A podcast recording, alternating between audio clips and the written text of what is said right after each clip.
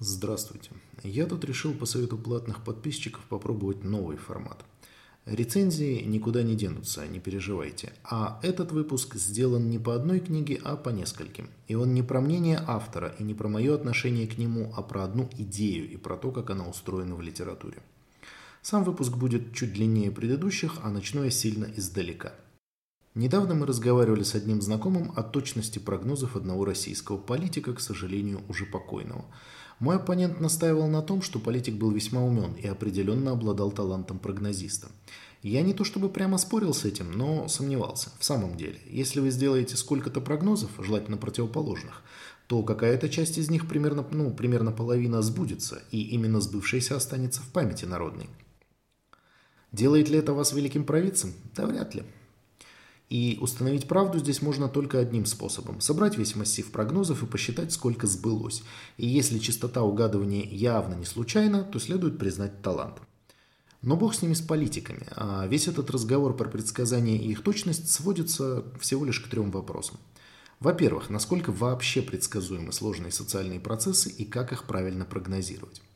Во-вторых, есть ли границы прогнозирования? Например, социальные процессы прогнозировать, может быть, можно, а политические нельзя. Или бизнес-процессы можно, или их и нельзя. И как вообще узнать, какие именно процессы прогнозировать можно, а какие нет? И в-третьих, чем прогноз отличается от изощренного самообмана? Попробуем последовательно пройтись по этим трем вопросам. Я, честно, не думаю, что получится на них с точностью ответить, но тот случай, когда попробовать, мне кажется, стоит. И начну я с последнего. Отличие прогноза от самообмана. Меня всегда забавляет, когда человек говорит о том, что его предсказание объективно. Причина, мне кажется, понятна. Он в любом случае человек, и можно даже не задаваться вопросом, а не тащит ли он вместе со своим прогнозом каких-то затейливых тараканов, типа своих более или менее скрытых желаний и намерений. Естественно, тащит. Такой подход, например, сразу обесценивает кучу как бы прогнозов, которыми во множестве наполнены социальные сети – Вне зависимости от того, насколько прогноз радует лично вашу душу, он, скорее всего, является результатом путаницы желаемого и действительного. Потому он и не прогноз вовсе, а более или менее изощренный самообман. При определенных условиях этот самообман может даже сбыться, и вас это порадует. Но это не отменяет того факта, что прогноза как такового не было, была случайность, вы угадали. Для понимания ситуации с угадыванием нам очень поможет одна штука, про которую хорошо знают социальные психологи. Это тот самый когнитивный диссонанс, про который некоторое время назад только ленивый не вспоминал. Я не буду читать лекцию, все же формат у нас э, другой. И в конце концов книга Леона Фестингера о диссонансе переведена на русский, доступна и в сети, и в библиотеках. И там есть одна очень важная для нас вещь. Человеческий ум очень нетерпимо относится к неопределенности, но при этом неопределенность – это единственное, что ум производит безотказно.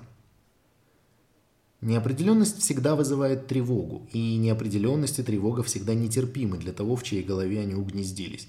И интересно, кстати, что и неопределенность, и тревога, и стресс являются продуктом специфически человеческого ума. Животные, как пишет, например, Скотт Стоссел в своей книге о природе стресса, не тревожатся. Ну, тут, конечно, можно возмутиться, как то животные не тревожатся. Вон суслик, когда в небе видит тень, намекающую на хищника, кричит по-сусликовски и прячется. Но здесь нужно быть очень точным. Суслик пугается, но не тревожится. Это разное. Когда животное распознает угрозу, оно либо бежит, либо готовится к драке. Те, кто медленно бегает или плохо дерется, потомство не оставляют, но ни одно животное не переживает о возможности драки. Суслики в этом смысле почти буддисты, потому что реагируют только на непосредственную опасность. Они живут настоящим. Они не волнуются по поводу возможности опасности.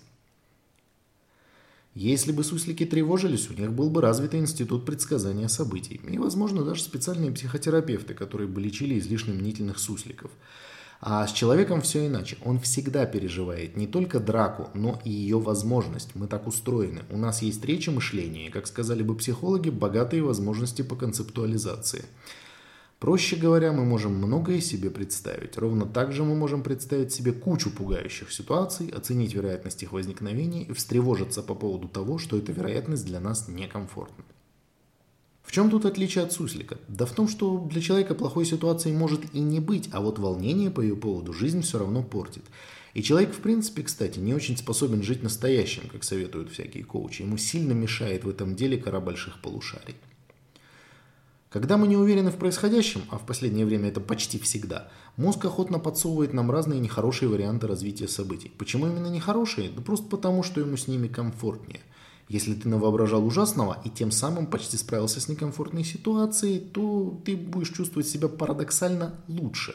Потому что если может быть хуже, то все сейчас не так плохо. И именно про это писал Фестингер, и более того, его книга с, этой, э, с разбора такой ситуации, собственно, и начинается.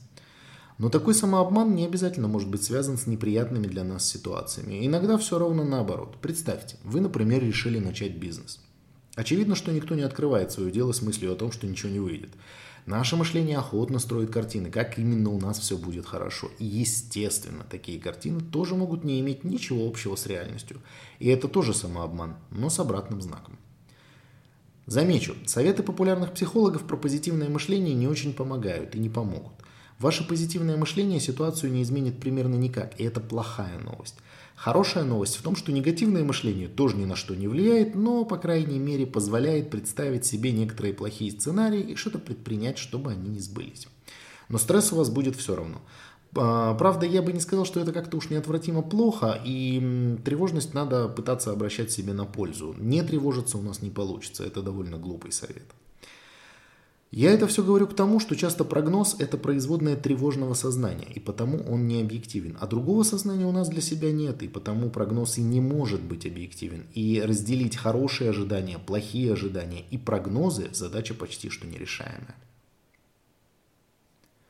О границах прогнозирования. Продолжим разбираться с вопросами в обратном порядке. Итак, что мы можем прогнозировать, что мы не можем прогнозировать и от чего это все зависит.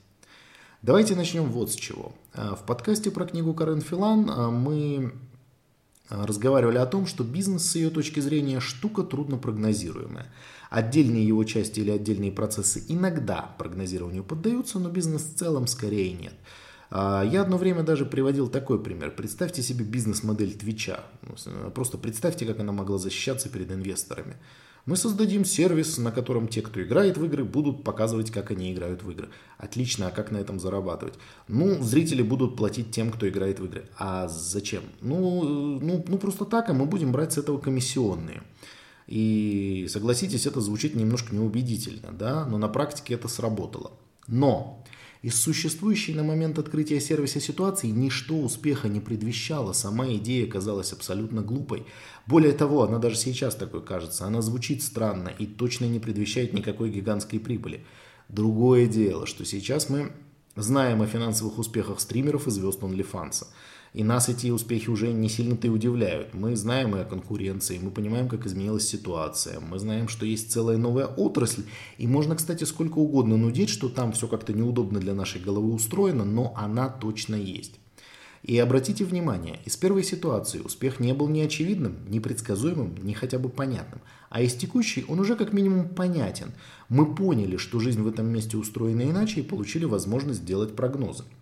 И отсюда получается, что точность прогноза может зависеть от знания ситуации. Чем больше мы понимаем происходящее, тем выше шанс точного прогноза. Если мы понимаем происходящее ну очень хорошо и сильно лучше других, то наш прогноз почти неотличим от магии. Так работает, собственно, интуиция специалиста. И можно предположить, что действительно хорошо мы понимаем ситуацию, когда у нас есть уникальное знание. Возможно, это иногда и так, но на деле часто уникальное знание мало отличимо от шизофрении. Так что я бы сказал, что сильно лучше работает не уникальное, а проверенное и общедоступное знание. С общедоступным знанием, правда, тоже есть проблема. Общедоступное и общепонятное знание не обязательно качественное или достоверное знание. Распространенное вообще не обязательно хорошее. Это как с цитатой из Альберта Эйнштейна. Все изучали в школе формулу энергия равна массе, умноженной на квадрат скорости света. Но что эта формула означает и как вообще из нее следуют ядерные и термоядерные реакции, это же непонятно. Важно не только знать, но и применять знания. Нужен как раз практический интеллект из книги Малькольма Гладуэлла. У меня есть отличный пример, который, правда, многим может не понравиться. На заре 90-х годов 20 -го века в России в качестве персонажа народного фольклора часто фигурировал очень умный, но очень бедный кандидат или доктор наук. Он вынужден был бросить высокую науку и занимался чем-то простым и незатейливым. Он подметал улицы или торговал на рынке для того, чтобы сводить концы с концами. Этот персонаж возникал в спорах всегда, когда надо было убедить оппонента в бедственном положении науки и страны в целом. Я не собираюсь доказывать, что все было хорошо. Речь о том, что рассказчик обычно считал, что само существование этого персонажа доказывает невостребованность ума. На деле же оно доказывает только нежизнеспособность системы высшего образования и науки в те годы, более ничего. Этому персонажу в терминах Гладуэлла недоставало практического интеллекта, то есть понимания того, как ситуация изменилась и что в этой ситуации делать. Это не отменяет его высокой компетентности в науке и не отменяет того, что сама ситуация, в которой он был вынужден переучиваться, притом часто даже не понимая, чему именно учиться и чего не хватало, сама ситуация весьма, простите, скотская. Однако, этот пример доказывает, что знание в распадающейся социальной системе само по себе ничего не гарантирует. Более важно его применение. И вот именно применению знания образование не очень помогает. За применение знания отвечают социальные навыки. А для того, чтобы с ними все было хорошо, ученому нужно было выбираться из своей башни из слоновой кости, встречаться и разговаривать с разными людьми. Итак, точность прогноза зависит не столько от знаний, сколько от умения их применять. Но как человеку узнать, умеет он применять знания или нет? Понятно, что каждый из нас про себя думает, что он прекрасный прогнозист, э, но как в действительности с этим обстоят дела? Давайте попробуем разобраться с теми областями, где с прогнозами все не очень хорошо. И нет, я не про метеорологию. Как мы уже говорили вслед за Филан, одной из таких областей является бизнес – Успешность нового начинания часто невозможно оценить, несмотря на разные инструменты, предназначенные специально для оценки успешности нового начинания. Ну, например, наличие у вас бизнес-плана не гарантирует успеха.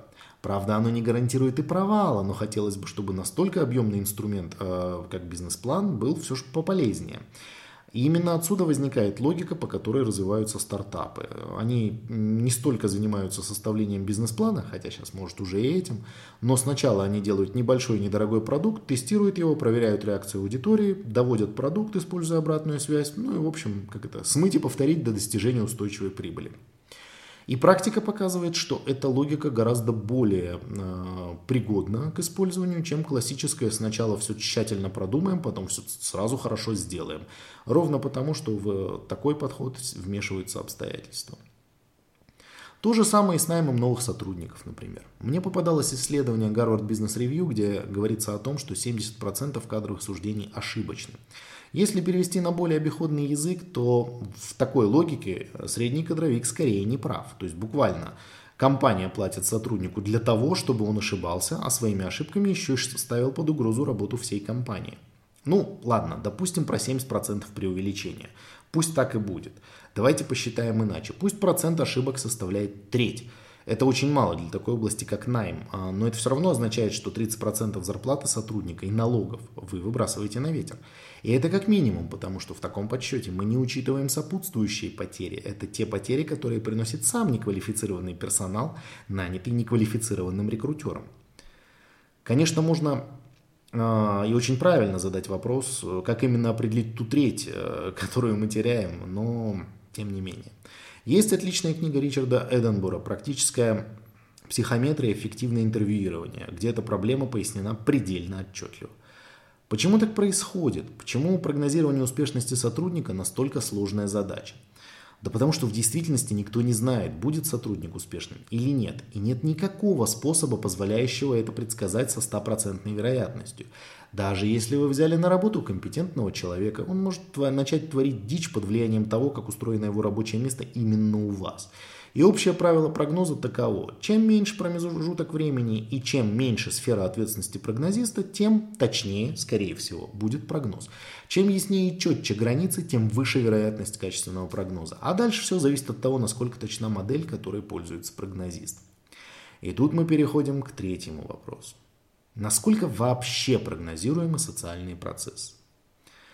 Давайте немного поиграем в слова. Насколько вообще прогнозируемо развитие общества? Да не насколько, потому что непонятно, что это вообще такое развитие общества. Если этот вопрос переформулировать в экзистенциальное «что будет дальше», то ответ на него очень прост, никто не знает. А вот если попытаться уточнить границы, то тут возможны варианты. Начнем с простого – у социальных наук, у всех тех, кто озабочен общественным развитием, нет общепринятой модели социальной динамики. При этом, собственно, моделей много, от заимствованных у биологии до, например, циклических. И ко всем этим моделям можно задать один и тот же вопрос. Он касается оснований. Ну вот, например, Социал-дарвинисты говорят, что в обществе, как и в природе, выживают наиболее приспособленные группы. Но хочется спросить, а почему? А как определяли приспособленность? А не может ли быть так, что мы считаем именно выживших наиболее приспособленными и вообще выживающая в обществе группа это отдельный организм или это вид? Если организм, тогда аналогия некорректна, потому что в биологии выживает вид в целом, а не его отдельный представитель. Ну, в общем, вопросов как бы больше, чем ответов. Или вот сторонники циклов, а, сторонники теории циклов говорят, есть циклы развития общества длиной там 5, 12 и 100 лет, например. Но тут тоже вопрос, почему именно столько лет? А насколько точно отмеряли? А не может ли быть так, что мы не увидели часть событий, произошедших не через годы, а через месяцы? Ну и вообще, не являются ли обнаруженные нами циклы результатом плохой записи исторических событий и небольшого числа случайных совпадений? Этими двумя примерами я хотел показать одну простую вещь. Используемые модели, они не модели вовсе. Нормальной модели социальной динамики нет. Есть попытки перенести, адаптировать что-то из биологии, что-то из астрологии, что-то вообще черт знает откуда. А раз модели развития нет, то и предсказания быть не может. Может быть угадывание, более или менее точное, или, что более вероятно, в чем-то точное, а в чем-то нет. Ну а дальше вопрос в том, про что сам прогнозирующий будет говорить громко и что останется в памяти народной. И если свезет, то есть все шансы прослыть в Англии. Социальные теоретики пытаются выпутаться из этого противоречия. Они заявляют, что модели нужны вообще не для того, чтобы что-то прогнозировать, а нужны для описания действительности. Но, во-первых, если что-то нужно для описания, зачем вообще брать на себя задачу прогнозирования? Дело еще и в том, что именно задача прогнозирования основная для науки как таковой – и вопрос, который мы задавали, проще задать иначе. Он распадается на два.